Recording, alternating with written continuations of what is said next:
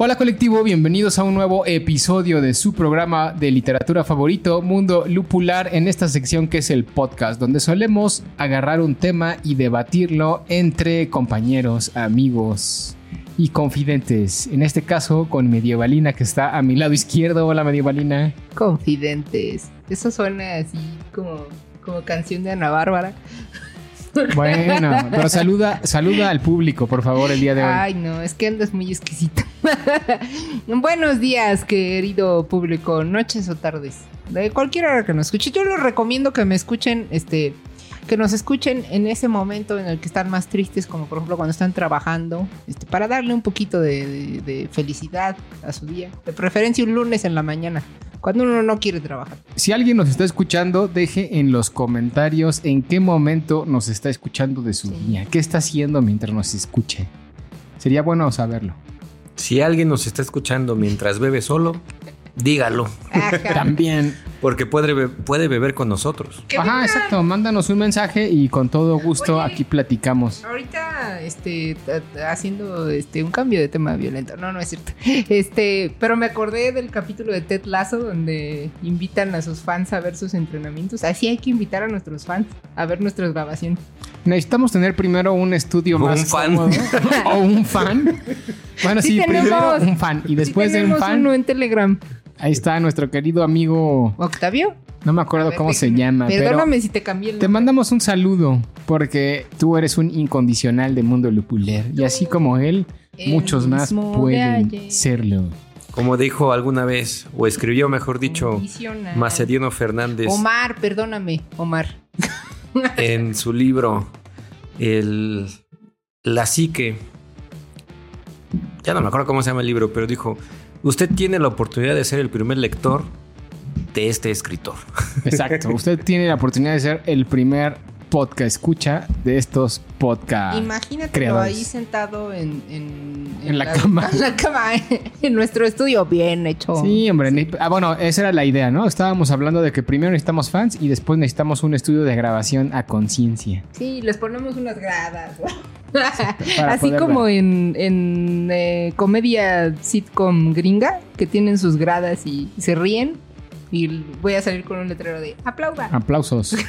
Exacto. Pero bueno, también habló el Cachuchas que está aquí con nosotros. Hola, Cachuchas. ¿Qué tal, Riz? ¿Cómo estás, Medievalina? Ya vi que están bien, que están contentos, se les nota el entusiasmo el día de hoy, ¿eh? por un podcast más de Mundo Lupular, efectivamente. Y el día de hoy, como ya lo pudieron ver en el título del podcast del día de hoy, eh, decidimos platicar de este un tema que está muy de moda en la actualidad, no solo dentro del mundo literario, sino creo que dentro del mundo de la creación de la ficción en la actualidad, que es los viajes en el tiempo, los viajes interestelares, los viajes intertemporales, interdimensionales o como ustedes le quieran llamar. Y lo que vamos a hacer es platicar de algunas de las obras, no solo literarias, pueden ser literarias, pueden ser cinematográficas, pueden ser en series, que muchas de ellas vienen específicamente de libros, ¿no? Pero de algunas historias de viajes en el tiempo o viajes interestelares que a nosotros nos han gustado y de los que vamos a conversar un rato con ustedes. ¿Para qué? Pues para que tenemos un pretexto. ¿Cuál es nuestro pretexto? Que esta, este mes, como ustedes saben, siempre leemos El Mundo Lupular alguna, algún libro, generalmente son dos, a veces es uno al mes, y esos son los que platicamos con ustedes. Y leímos un libro que se llama El Mar de la Tranquilidad, de Emily St. John, algo así se llama, la autora, ahorita investigamos bien. Y El Mar de la Tranquilidad, que es un gran libro que justamente tiene como tema eh, los viajes en el tiempo o las anomalías temporales. Y ese es el pretexto por el cual les vamos a estar platicando un ratito sobre otras novelas que nos han gustado sobre el tema. Claro. Oye, ahorita que, dijiste la palabra anomalía, también leímos una novela que se llama Anomalía de Herb Letelier. Claro que no trata de como de viajes en el tiempo como tal, pero sí hay un juego ahí de de líneas temporales que está bastante interesante. Correcto.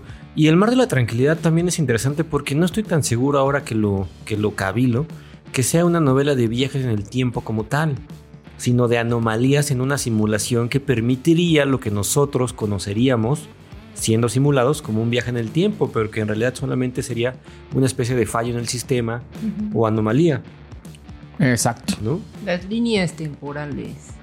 Que ahí está lo interesante, o sea, ¿qué es lo que realmente nos permitiría en caso de que se pudiera lograr eh, viajar en el tiempo? Si sería una cuestión física o sería una falla en la Matrix, en el mundo simulado en el que llegaríamos a vivir, ¿no? En caso de que así, es como, así fuera. Exactamente. Pero bueno, antes de llegar a ese tema, pues vámonos a la sección de qué te tomas para platicar de las obras de, del mundo de la ficción que más nos han gustado relacionadas con viajes en el tiempo. ¿Les parece? Perfecto. Vámonos. Buenas noches, jovenazo. ¿Qué le sirvo?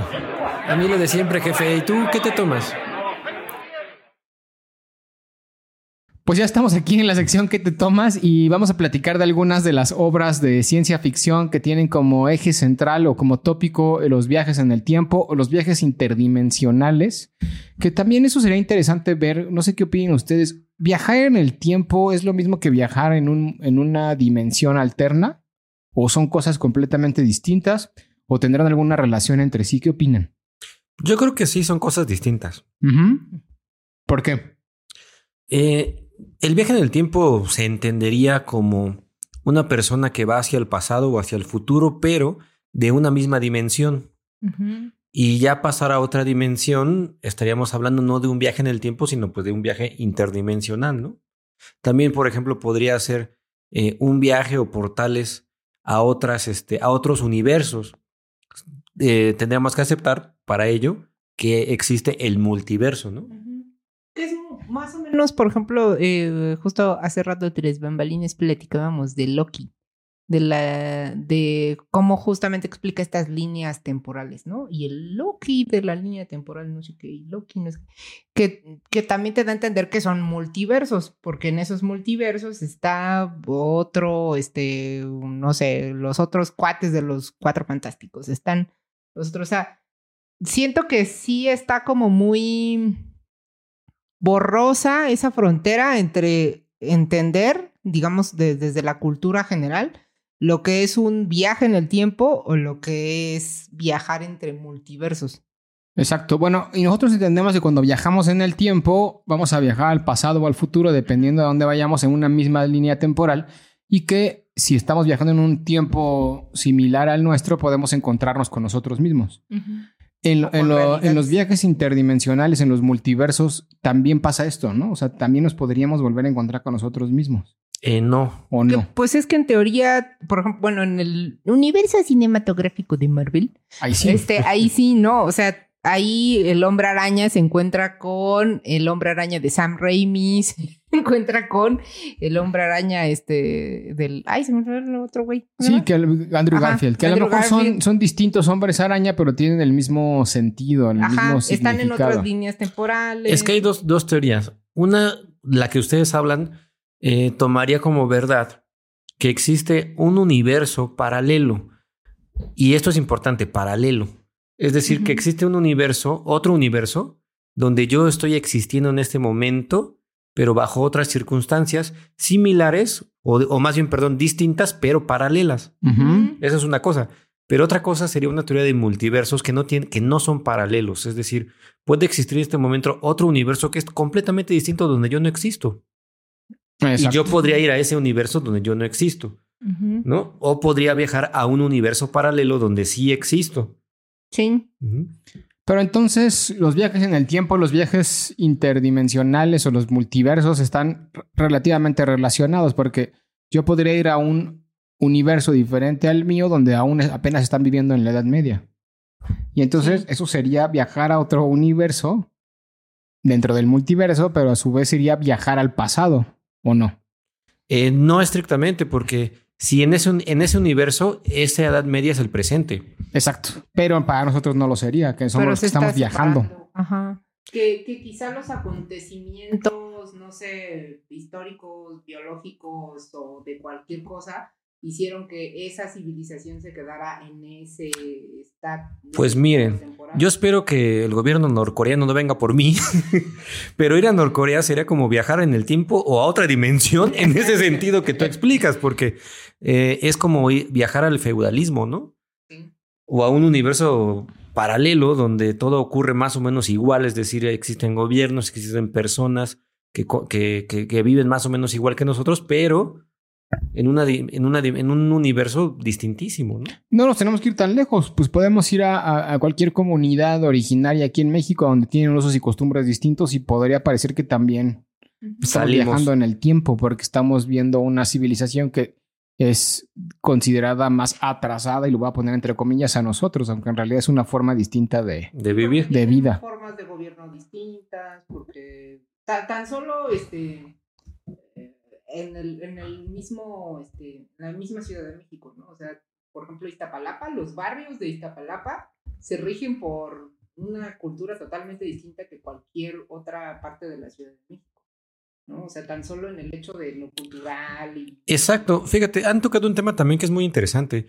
Usos y costumbres básicamente son universos paralelos. Claro. ¿no? Sí, porque son diferentes formas de vida que nosotros podemos considerar más atrasadas o más avanzadas, que a pesar de que están en el mismo tiempo, pues la tecnología, la ideología, la forma de pensar hacen que parezca que viven en una en un universo distinto o en un, por lo menos en un plano de temporal distinto. Exactamente, y el enemigo de esto, enemigo entre comillas, sería la globalización, ¿no? Si nos globalizáramos y todos adquiriéramos los mismos usos y costumbres, pues se perdería la riqueza de la pluralidad. Exacto. Lo que sí es cierto es que aquí estamos hablando de que por lo menos creemos de que todos vivimos en esa misma línea temporal y que todo el tema de la diferencia temporal o espacio temporal es relacionada por temas culturales, básicamente. Pero de lo que vamos a hablar aquí no es relacionada con temas culturales, sino con temas tecnológicos que nos permiten realmente generar un, un viaje más allá de este espacio-tiempo en el que estamos todos habitando, no, no, no, con, no tomando en cuenta referencias culturales, sino físicas, quizá. Y entonces ahí es donde entran los, los viajes en el tiempo las anomalías o los viajes multiversales, eh, el multiverso. porque también estás de acuerdo que mm, estos viajes pueden pasar de forma incidental en las narrativas de, de cualquier obra, ¿no? O sea, eh, piensas en, en, películas que sí están, eh, digamos que diseñadas para decir, este cuate va a viajar en el tiempo con este coche que construyó y diseñó, ¿no? pero también hay obras o, contextos en donde el viaje en el tiempo es incidental, ¿no? O sea, no está pasando así porque, porque sí. Fíjate, nunca se me ocurrió pensar sobre este tema en Volver al Futuro y claro, es un clásico. Sí. Exacto, sí, pues Volver al Futuro es este un ejemplo claro de, de esto y, quizás sea, por lo menos en la cultura pop, una de las grandes referencias a este tipo de, de viajes. Pero bueno, entonces entrando en detalle y tomando en cuenta de que vamos a platicar de viajes en el tiempo, ya sea al pasado o al futuro o a un multiverso distinto donde posiblemente haya también un pasado y un futuro, este, vamos a platicar de aquellas obras que nos han gustado, que tienen como eje central esto. ¿Y quién quiere empezar a, platicar de las suyas? ¿Alguna que recomienden, que nos platiquen de qué tratan? Yo quiero, yo quiero, porque ahorita que dijeron Anomalía me acordé de una gran serie de la cual sigo muy enojada hasta la fecha de que no haya salido una segunda temporada. Y sobre todo porque a mí me gusta mucho la narrativa que tiene, que me parece que es la única narrativa que yo he visto que es una narrativa en espiral. Que es la serie de ah, sí. con el protagonista es Jason Isaacs, que es este el papá de Draco Malfoy en Harry Potter. Y esta historia es, maravillosa, o sea, empieza la, la, historia con un cuate que tuvo un accidente automovilístico y iba con su esposa y con su hijo. Y al día siguiente se despierta y está viva su esposa y muerto su hijo.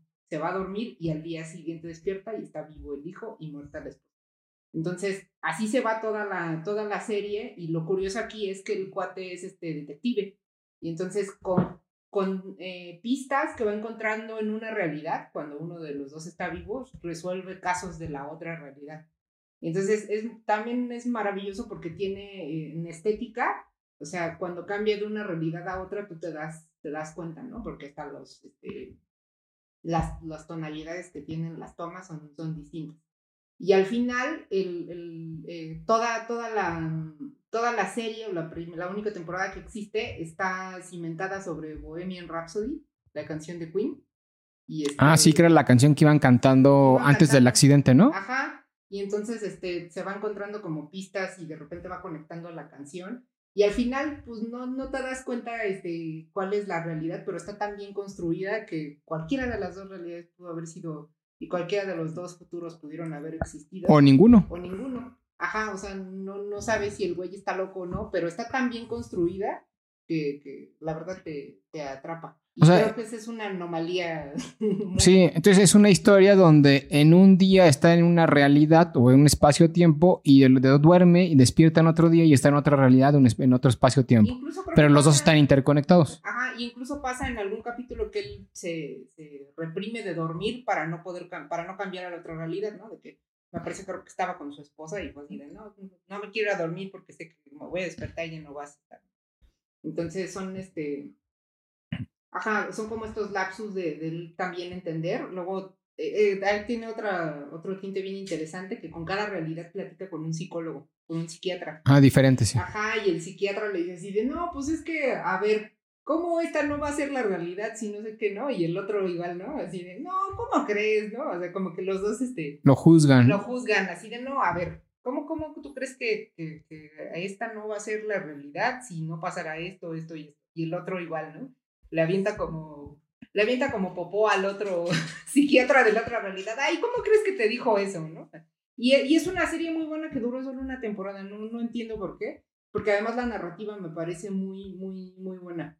Sí, Awake se llama y creo que estaba en Netflix, si no me acuerdo mal. O está, no sé si todavía es esté. una serie como del Netflix.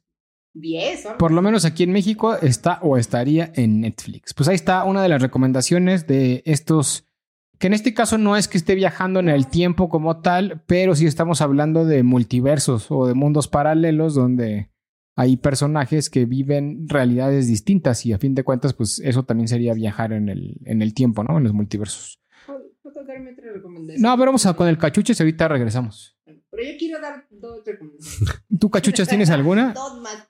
Sí, sí, sí, yo les recomendaría este, una novela que se llama El fin de la eternidad de Isaac Asimov. Ya saben que cada capítulo tengo que mencionar a Isaac Asimov.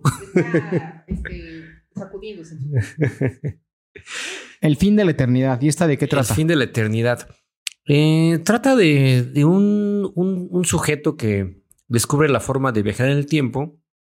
Eso lo, se los digo así este, de bote pronto, pero uno en la novela tarda, de, tarda en llegar a esa parte, ¿no?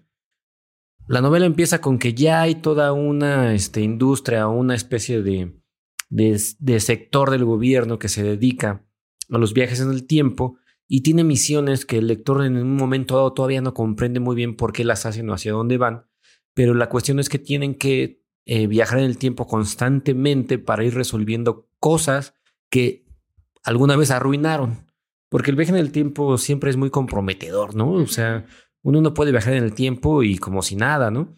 Pero la cuestión aquí filosófica es que eh, habla del destino. Dice, ¿en realidad puedes modificar el destino?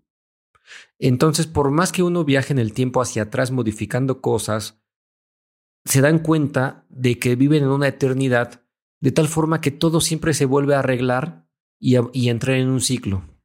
Por ejemplo, eh, vamos a pensar que si un viajero en el tiempo va al pasado y por su culpa estalla una guerra, ese es un, un cambio drástico y tardaría muchísimos años, pero sí o sí, todo volvería a pasar como debió de haber pasado. Sin embargo, ellos lo que quieren hacer es encontrar el cambio mínimo de las cosas para evitar esa guerra, por ejemplo. Pero al mismo tiempo también quieren propiciar otras guerras, porque hay guerras que ya pasaron, como la Primera y la Segunda Guerra Mundial, y se considera que eso es lo que debió de haber pasado.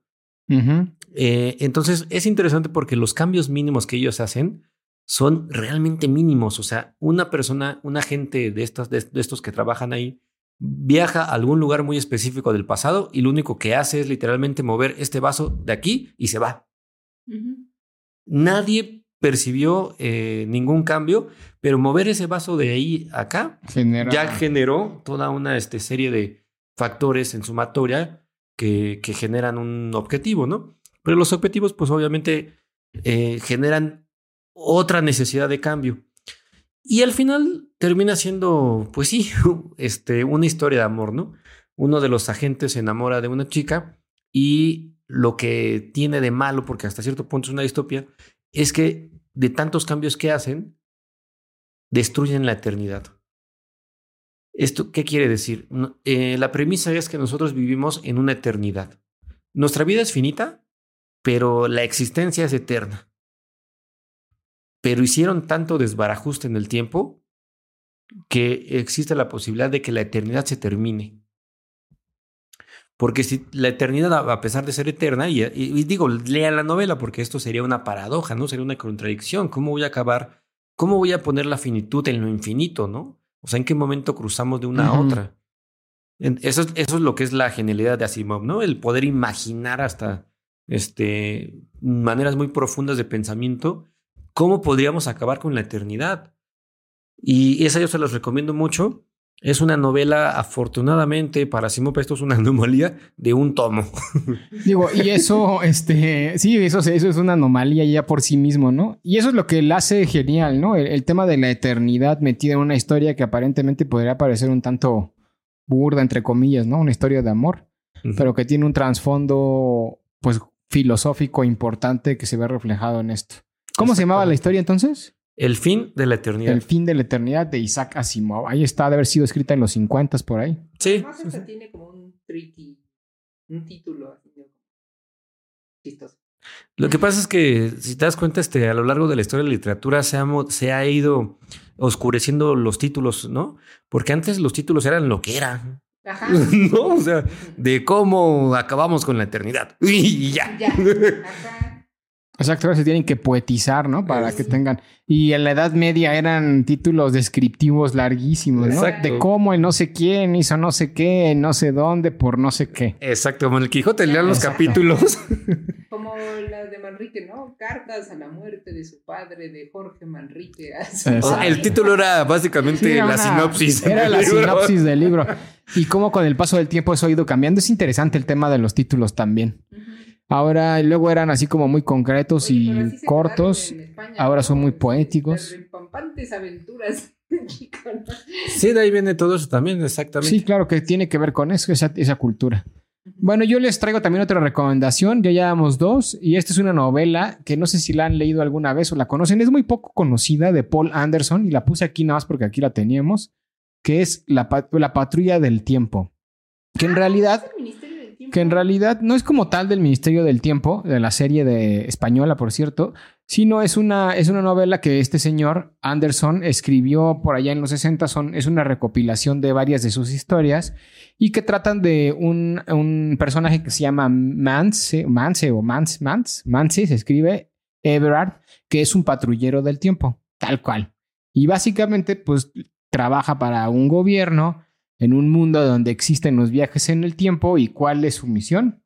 Pues evitar que haya justamente cambios temporales por gente que está viajando en el tiempo y evitar que esas personas hagan cosas que terminen modificando la historia. Como siempre. Como siempre. Eso es tal cual. Pero esto fue en los 60, así que, pues bueno, tiene cierta originalidad, ¿no? Ahorita, ahorita llegamos ahí.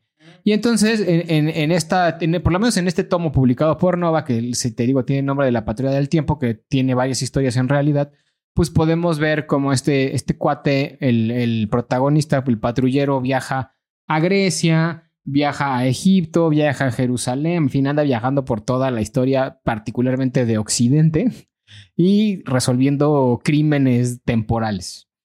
Y esta novela pues se hizo, bueno, el, autor es muy famoso, de hecho creo, no sé si todavía hoy en día lo sigue haciendo, pero en algún momento llegó a ser el escritor con más premios Nebula y Hugo que ha, habido, ¿no? O sea, es un tipo que realmente es muy importante dentro de la ciencia ficción, pese a que no es tan conocido, ¿no? Como algunos otros que sí son más conocidos.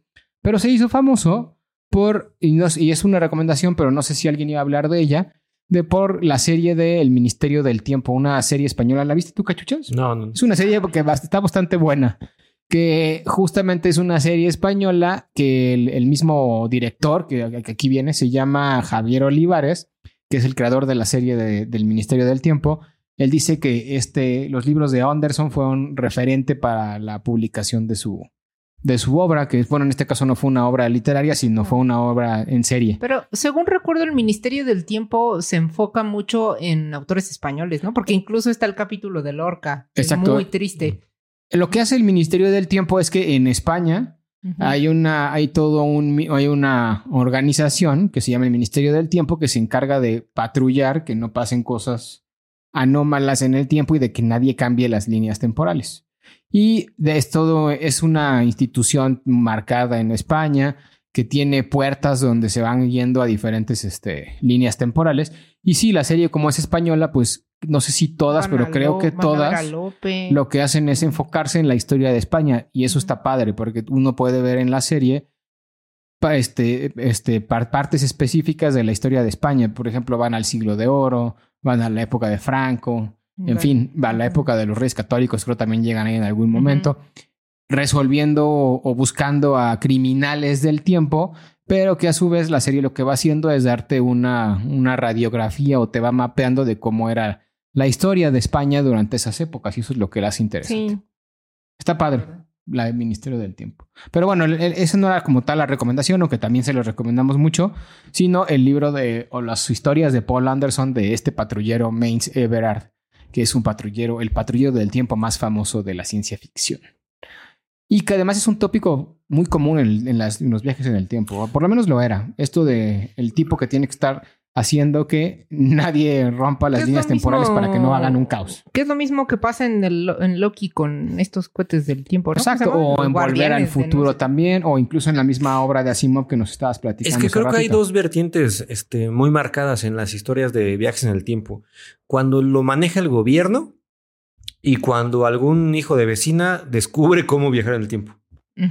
Bueno, hijo de vecina entre comillas. Exacto. Sí, pero sí llegó Y- a ser como muy común esto, ¿no? De, de que hay un aparato gubernamental que se dedica a controlar los viajes en el tiempo, pero siempre va a haber un mafioso por ahí que ande viajando de forma extraoficial y esos son los que tienen que cuidar. Exacto.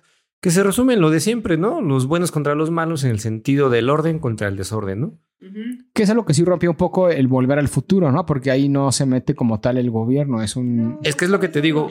Hay dos. Las del gobierno y donde un hijo de vecina, entre comillas, es decir, bueno, un individuo, un sujeto, un ciudadano normal, común y corriente que no tiene nada que ver con el gobierno, Anda el viajando. doc, este, exacto, descubre cómo hacerlo, ¿no? Pues ahí está. Esa es la tercera recomendación de obras relacionadas con este tipo de temas. Yo Vas, tengo, yo tengo otra. Otra que ya se les he recomendado. Pero antes de recomendarles esas, les quiero recomendar la, la... Hace rato platicaba de esta película. Yo la quiero mucho y me gusta mucho porque para mí es una historia de amor muy bonita. Y sale Keanu Reeves y todos queremos a Keanu Reeves porque es un ser muy bonito y viaja en el metro. Y pobrecito, se le murió su esposa. Y... Pero es la Casa del Lago. Y la Casa del Lago tiene esta este, mm, premisa de que el, el- el buzón comunica dos líneas temporales. Yo se las recomiendo mucho por ser una bonita historia de amor, pero no por las líneas temporales, porque las líneas temporales hasta la fecha yo la he visto como siete veces y sigo sin entender cómo funcionan. Está muy mal escrita las líneas temporales de esa, de esa este, película. Pero bueno, ese nada más es como porque vayan, la busquen, vean de qué se trata, la vean, vean a Sandra Bullock, este, siendo muy joven y a Keanu Reeves también, antes de, bueno, no sé si fue antes no, yo creo que ya fue después de, de, de ser lo que era Keanu Reeves o antes. No sé. De- creo que yo creo que ha de haber sido de la época de John Wick la primera, ¿no? Pero bueno, mi verdadera recomendación es, yo creo que Outlander. Ay, ¿Qué? Dios, Outlander. mi verdadera recomendación es Outlander. No, la verdad es que eh, eh, creo que eh, algo que tiene Outlander, o sea, también es una historia de amor, evidentemente, pero algo que tiene muy bien hecho la escritora es que se avienta una super investigación histórica muy buena. O sea, sí tiene una muy buena investigación histórica. No solo es como. eh, porque además Claire, o sea, la, mujer personaje principal, que es la que viaja en el tiempo a Escocia en tiempos de la revolución ja- jacobita, ella era una enfermera en la Primera Guerra Mundial. Y pues en el otro lado, cuando viaja en el tiempo, está la revolución jacobita y están todos los ingleses matando a los escoceses y demás, ¿no? Y este, pero está muy bien documentado, o sea, es, es una serie que sí está muy bien cimentada en los hechos históricos y lo que conecta el viaje en el tiempo son estas piedras que están en toda, en toda Escocia este, que son estos círculos de piedra, ¿no? En, que son súper famosos, como el mismísimo Stone, Stonehenge, ¿no? Y, y ese es como, como viaja ella, ¿no? El, en, de, un, de una época a otra. Y otra de las cosas que me gustan mucho de Outlander es que es una serie que supieron adaptar muy bien. Está muy bien adaptada. O sea, tú no te encuentras todo lo que viene en el libro, ni es exacto. O sea, adaptar a serie. Ajá. O sea, del libro a serie está muy bien adaptada. O sea, yo, yo, o sea, los, los libros van como las, como las temporadas de la serie. Entonces, tú sabes que la primera temporada es como el primer libro y si bien no está todo así exactamente escrito, la esencia de todo es, está muy bien hecho, o sea, es una muy buena adaptación. Y además de que a mí me encantan las, las series de época y creo que esa es una de las pocas series de época que yo digo, esa y Isabel, que yo digo, o sea, qué bien hecha está, ¿no? O sea, desde el botón, desde todo lo, lo, lo, cómo lo construyeron. Pero creo que esa es una de mis favoritas. Bueno, ahí está. Outlander es una saga de, libros escrita por una autora que se llama Diana, Gabaldon. Exacto, ahí está. Segunda recomendación de Medievalina. Cachuchas. Ah, bueno, esa. Aquí en New Rips, esa es a mitad. En esta casa. Yo les eh, recomendaría una película que se llama Primer del 2004. Es una película que yo considero una de las mejores de viajes en el tiempo, en el sentido que es la más estrictamente realista en lo que debería de ser la posibilidad humana de viajar, de viajar en el tiempo. La película trata de cuatro este, científicos, es decir, cuatro personas que estudiaron ciencia. No se imaginen con científico el típico ídolo científico ni nada, son cuatro personas que estudiaron ciencia y como tal se están muriendo de hambre, porque un científico se muere de hambre. Que se respeta. se respeta, muere de hambre. Un científico respetado como María Curie y todos ellos. Todos morían de hambre. Eh, tiene que morir de hambre, ¿no? Porque está comprometido con la ciencia. Y este, pero no, no, no, ellos quieren dejar de morir de hambre. En realidad son cuatro amigos que estudian ciencia y toda la película está grabada en un garage porque se reúnen ahí para experimentar y generar algún tipo de invento que los vuelva ricos. El, invento que ellos quieren este, llevar a cabo es una máquina que pueda reducir el peso de las cosas, más no la masa. Mm. Y pretenden con ello, pues, eh, mejorar, por ejemplo, eh, la paquetería, los envíos, etcétera, ¿no? Imaginen que, no sé, mandar, no sé, Hoy tenemos un, medio de transporte, por ejemplo, para... Sí, pues las cajas esas enormes de los barcos, por ejemplo. Exactamente. Peso. Estas hélices de, la energía eólica, por ejemplo, colocarlas, llevarlas de un lugar a otro implica moverlas con varios trailers y, cosas enormes. Pero si pudiéramos hacer que se pesaran un kilo, pues cualquiera, pues cualquiera las llevaría, ¿no? Bajaría mucho el costo, etcétera. Entonces es, es una gran idea. Pero a la hora de la hora, este, sin querer, eh, inventan una máquina del tiempo. Ok. ¿Y cuál era la relación con el invento que intentaban hacer con viajar en el tiempo? Esa es otra cuestión de los viajes en el tiempo.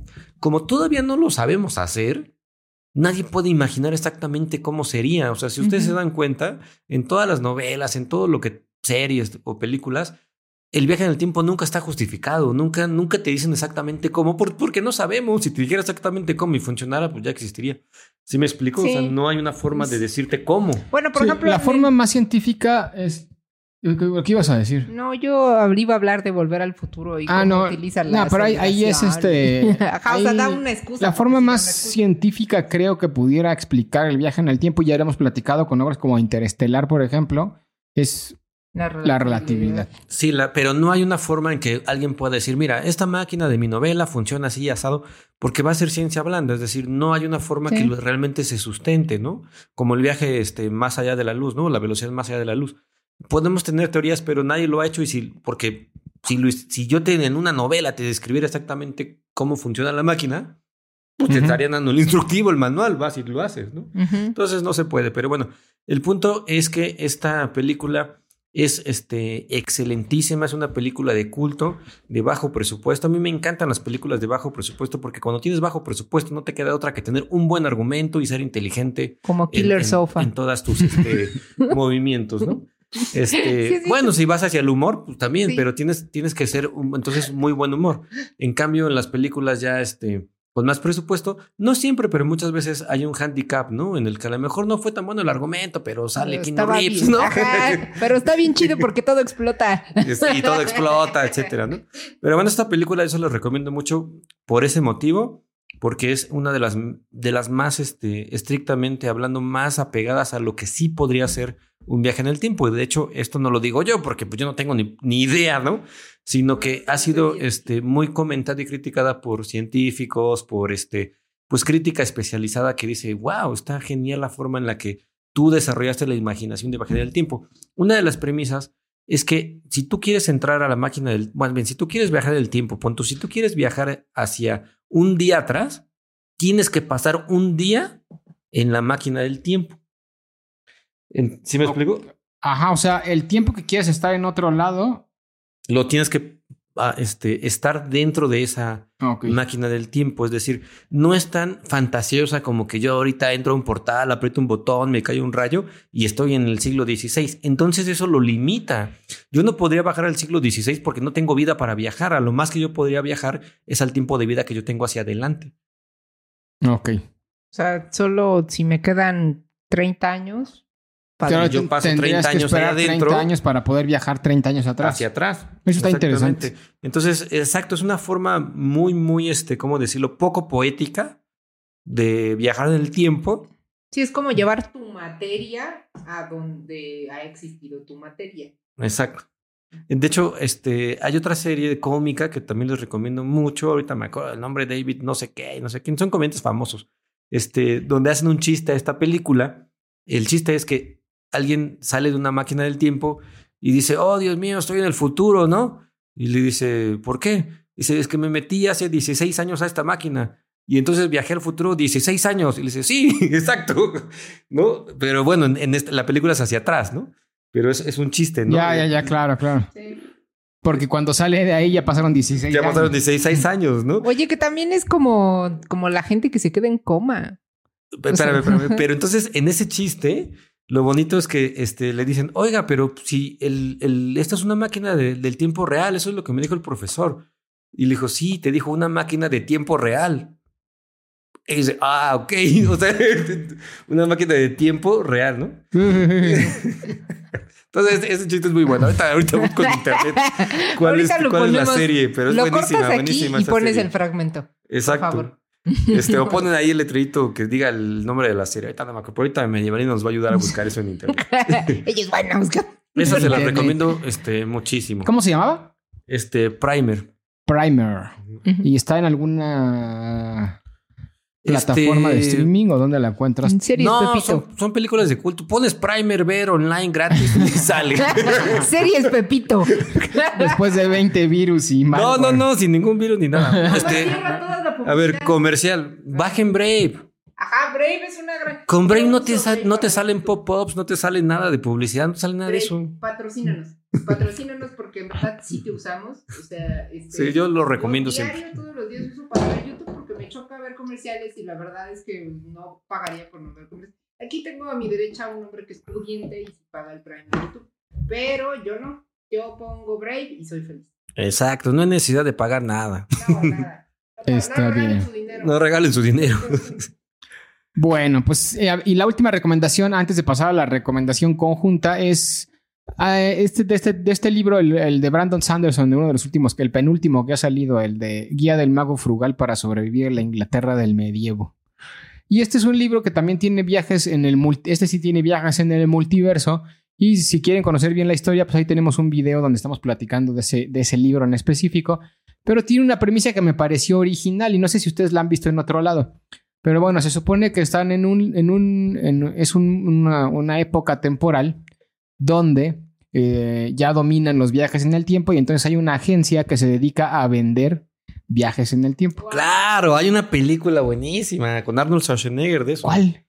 Este. Algo de el, via- el ahorita me a ver medievalina. A ver. Busca película Arnold Schwarzenegger.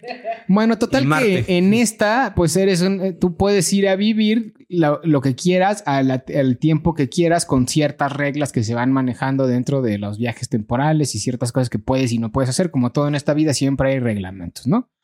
Pero este, en realidad no viajas en el tiempo, sino viajas a líneas temporales paralelas. ¿Qué? ¿Ibas a decir algo sobre el otro? Ah, bueno, viajas a líneas temporales paralelas y es como si viajaras también en el tiempo porque tú puedes escoger que en esa hay líneas en el tiempo más avanzadas o más atrasadas de la línea en la que tú estás. Entonces, por ejemplo, tú puedes ir a una línea del tiempo donde vas a Inglaterra en la Edad Media y hacer ciertas cosas, ser lo que tú quieras, puedes llevar ciertas cosas, puedes solamente tienes algunas cosas que están prohibidas, pero llegas a ese lugar con el conocimiento que tienes en la actualidad y pues eres casi casi como el rey, ¿no? O sea, es como viajar a Norcorea, ¿no? Tienes que ir con un guía, tienes muchas reglas, no puedes hacer esto, no puedes hacer el otro. No puedes tomar fotos sin que se vayan los pies del emperador. Y pues bueno, hay, hay agencias establecidas que te lo permiten y pues como en todo viaje en las líneas temporales, hay alguien que se salta esos, esas líneas y pues la historia va por ahí. Pero está bastante interesante la forma en la que plantean esos viajes. Ya me encontré cachuché. Son 500 pesos. Se llama El Vengador del Futuro. Esa. Y es un hombre que lleva una vida tranquila y vive atormentado por una pesadilla que lo transporta a Marte. Desesperado busca ayudar a Recal, una empresa de vacaciones virtuales que te ofrece la oportunidad de, de materializar tus sueños y viajar en el futuro. Pero lo que me Ah, llama este es un- muchísimo esto la es atención virtual. O sea, no es, es que- real. pero, No es real. Pero, pero lo mucho que me llama atención es que es de 1990, pero en Estados Unidos se estrenó en 2012. No, yo creo que no, debe ser entonces una... ¿dónde se estrenó en, noven- en el 90? Pero qué raro, eso dice Wikipedia. Yo creo que ha de haber sido una reestreno o algo, O fue también un ganó. remasterizado. ¿Cómo se llamaba entonces? El, El el Vengador, Vengador del, Futuro. Pues también le recomendamos El Vengador del Futuro. Ya me acordé, se llama Total Recall en, en Mm. inglés. Ajá, acá está. Mm, es Total. Recall. Total Recall reconocida como desafío total en España. Desafío total. en España y El Vengador del, del Futuro en Hispanoamérica. Es una película estadounidense de ciencia ficción de 1990. Eh, fue escrita. bla, bla, bla. Sí. En España, ¿cómo le pusieron? Ahí El- decía el, el Vengador, viajante. no sé qué. Desafío total. Ah, desafío total. Ah, ¿estás en España? Está peor aquí, ¿no? A veces sí, el Vengador del Futuro. ¿Cómo era aquí? ¿Vengador qué? ¿Mortal? Vengador del futuro. El Vengador del Futuro. No está peor el nombre de aquí que el de España. Creo yo. Basada en Podemos recordarlo por usted al por mayor de Philip Dick. Ah, miren. Eso está basado en una obra de Philip. Dick, Es buenísima, buenísima. que también es otro de esos autores que, que generan distopías, ¿no? Sí, y también es una película de culto. Bueno, pues ahí está. Esa es otra recomendación. Y la de la guía del mago frugal Y es otra estrenó hasta 2012. recomendación. No creo que se haya estrenado hasta el 2012. en No, esa yo la vi, yo la vi, Sí, este... Aquí en Me acuerdo que yo fui a la, a la tienda de abarrotes, la estaba viendo ahí en, en Ah, 98. es que en 2012 se estrenó una nueva película. Ah, y esta ves. estaba protagonizada por Colin Farrell, Jessica Biel, Kate Beckinsale y Ah, Brian. Cranston. Es la de. Ay, Brian Cranston. Es la de Underworld. La de Kate Beckinsale y la de Click perdiendo el control. ¿No? Yo, no sé. Bueno, la de Underworld. Pero la de Brian vampiros, ¿no la han Cranston es el de. Brian Cranston es el de Malcolm del medio y de este. Ay, se me olvidó la serie. Breaking Bad. Breaking Bad. Bueno, ahí está. Pues esas fueron nuestras recomendaciones. Y pues ahora sí vamos a hablar unos minutos de esta obra, El Mar de la Tranquilidad. Pero antes de llegar ahí, vámonos a la sección Sírveme la divorciada. El cantinero, sírveme la divorciada. Y pues ya estamos en la sección Sírveme la divorciada, en la sección donde desgranamos las obras literarias que estamos leyendo en el mes. Como esquite. Y bueno, pues eh, el objetivo de este el tema del día de hoy de nuestro podcast era hablar de viajes en el tiempo, de, de líneas temporales distintas a la nuestra, porque en este mes nos dimos a la tarea de leer una novela de una escritora canadiense justamente, y de hecho me llamó mucho la atención de que pues básicamente el centro de la novela pues es Vancouver, la isla de Vancouver, le llaman ellos. Y que se llama... Victoria. ¿Mandé? Victoria. No, Es Vancouver. No es Victoria Británica. British Columbia, ¿no? Bueno, en la novela este, hablan de la isla de Vancouver. Sí, pero este van a Victoria. Ah, ok. Porque bueno. Victoria es una col bueno, este es una colonia británica que es una réplica de Inglaterra. Ah, ok. Tiene sentido, pues se llama British Columbian, es la Pues, Columbia Sí, Británica. pero particularmente Victoria. este, Victoria. Ajá, de hecho, pero no es si Victoria es parte de la Columbia Británica. Pero en la ¿no? primera parte, este, Saint, An- Saint, Saint Edward, Saint Andrew, Ajá, Edwin St. Andrew. dice, este, me siento como en casa, pero no es casa, ¿no? Exacto. O sea, todo es igualito. Pero bueno, antes de llegar ahí, este, la novela es El mar de la tranquilidad de Emily St. John, una escritora, les decíamos, canadiense, que fue galar- ha sido galardonada con diversos premios como el Arthur C. C. Clarke, o ha sido finalista en premios como el Arthur C. Clarke, con varias de sus obras. También ha sido una de las autoras en el 2020 recomendadas por Barack Obama de sus libros favoritos del 2020, con un libro anterior a, a este. Y en el 2022 sacó El mar de la tranquilidad, una novela que justamente trata de anomalías y viajes en el tiempo. Y pues bueno, básicamente la historia trata de una anomalía temporal que se presenta en tres etapas del tiempo distintas. Una es 1914, una es 1990 por ahí y la otra es como por el 2200, más o menos, ¿no? Pues yo recuerdo que sale en 2200, sí, efectivamente. También sale en Ciento y cacho. 2160 y tantos. Ajá, y 1990, Ujú. por ahí los 90 y el 1914. Y pues bueno, la, la historia trata de una anomalía de distintos personajes que están en un es- espacio específico, físico, donde cada quien en su tiempo recibe una anomalía que está interconectada a través de un personaje que es el personaje pues principal de la historia, que es el que está involucrado en todos estos sucesos, aunque no vamos a decir exactamente ¿Cómo, ni cuándo, cómo, ni por cuándo, qué, ni por para qué. ¿no? Eh, también la novela este, tiene como un leitmotiv a una escritora, que es la escritora es la del año 1100 y cacho, ¿no? 2100 y cacho. 2100 y cacho, perdón, que escribe un libro que se llama Mirembad, que también tiene mucho, una, algo así se llama el libro, que también tiene mucha relación con la historia. Y en general, la premisa principal de la novela, ¿cuál es? Cacho, tú la decías, tú me la dijiste hace ratito, que incluso la plantean ahí, ¿no? ¿Cuál es la premisa? Creo que la premisa es cuestionarnos si nuestra existencia es simulada o no. ¿Y por qué? Desde el primer capítulo y tiene que ver con la isla de Victoria, cuando el personaje menciona, me siento como Inglaterra, pero no es Inglaterra, ya está hablando de, un, de una simulación. Es decir, una colonia inglesa está simulando Inglaterra en un lugar que no es Inglaterra. O sea, ya está haciendo desde ahí la premisa de la simulación. Ahora, ¿por qué es una novela de viaje en el tiempo y al mismo tiempo una novela de simulación?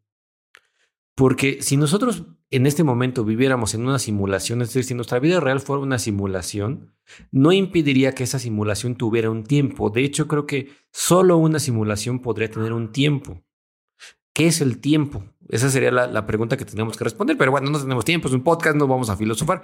Pero este, el tiempo solo podría ocurrir en una simulación. No sé si, no sé si me explico con esto. Si tú no vivieras en una simulación, vivirías en la eternidad. Pero una simulación tiene un principio y un fin. Un programa de computadora tiene un principio y un fin. Un videojuego, una película, todo eso tiene un principio y un fin. Ah, eso está interesante, sí es cierto, es verdad. No, o sea, el hecho de que exista el tiempo es porque estamos limitados por una tecnología que existe que tiene un principio y un fin. Exacto, es decir, el tiempo solo puede caber en el no tiempo. Es decir, lo finito sí puede caber en lo infinito, pero lo infinito no puede caber en lo finito. Exacto. Entonces creo que esa es la premisa de la, de la novela, es decir, estamos en una simulación porque hay tiempo. O sea, eso está, o sea, la, la prueba de que vivimos simulados o en una simulación es que existe el tiempo. Wow, eso está interesante, ¿no? Sí, sí, sí. Y la gran pregunta de la novela es, bueno, ¿y si sí, qué? ¿Qué Exacto. puedes hacer, no? No lo vamos a decir, eh, ahí lo responde incluso la misma autora al final de la, de la novela, que es una, una respuesta un tanto insulsa, digámoslo de alguna forma, pero también es la más lógica a la que se puede llegar. Y pues bueno, es, es una novela, les digo, que, que trata con originalidad los viajes en el tiempo, tiene un plot twist por ahí que a mí me pareció original. La verdad es que algunas de las cosas que pasan ya cerrando la novela no me las esperaba. Algunas, perdón, algunas me las esperaba, pero había dos o tres que también como que sí me, pues sí me sorprendieron al momento de leerla, ¿no? Y creo que eso es lo que hace que una historia a fin de cuentas sea buena, la capacidad que tiene de ocultarte el verdadero motivo hasta el final. Sí, o de asombrarte. O de asombrarte, claro. Digo, más bien el ¿Qué asombro implica? y viene como una implicación de que logró ocultarte muy bien lo que quería decirte hasta el final. Exacto. Porque las novelas predecibles, que hay muchas, pues a veces cuando llegamos al final decimos, puta, pues es que este final no estuvo tan bueno. Pero muchas veces el problema es que el final no estuvo tan bueno, entre comillas, porque lo fuimos prediciendo y no tuvo la capacidad de asombrarnos. Y esta novela creo que sí tiene un final donde realmente uno dice, ah, caray, estas cosas sí no me las estaba esperando, pero para nada. Exacto. También creo que está bien narrada. No es una narrativa este, espectacular, nada que no se haya visto. No, Y está bien, porque su intención no es eh, transgredir la narrativa, ni el lenguaje, ni nada. Su intención es precisamente la de asombrarnos, la de cuestionarnos, la de filosofar sobre nuestra existencia. Sí, de hecho, digo, si pudiéramos adivinar la personalidad de los escritores a través de la forma en la que escriben, creo que ella sería una persona relativamente muy humilde, ¿no? Que tiene una premisa que es, vivimos o no en una simulación y a partir de ahí genera una novela que empieza a cuestionar esta situación desde la filosofía, pero también desde un punto de vista literario que es entretenido para el lector y con, con todo eso que conlleva la literatura, que es personajes bien construidos, eh, una narrativa fluida y con un plot twist al final que hace que digas, wow, esto sí este, me generó algo, ¿no? Me, me- me- me dio algo diferente. Me dejó pensando. ¿no? Exacto, por lo menos me dejó pensando. Que eso también es interesante. Es una novela corta también. Que eso Es también es, corta. importante, ¿no? Porque sí, creo que es una novela que aborda un tema bastante complejo.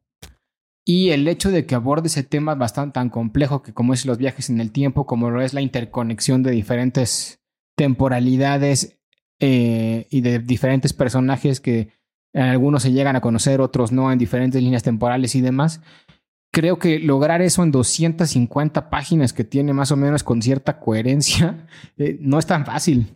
Sí, no sé si habías pensado en eso, pero realmente, o sea, es una novela demasiado ambiciosa que logra realizar en muy pocas páginas.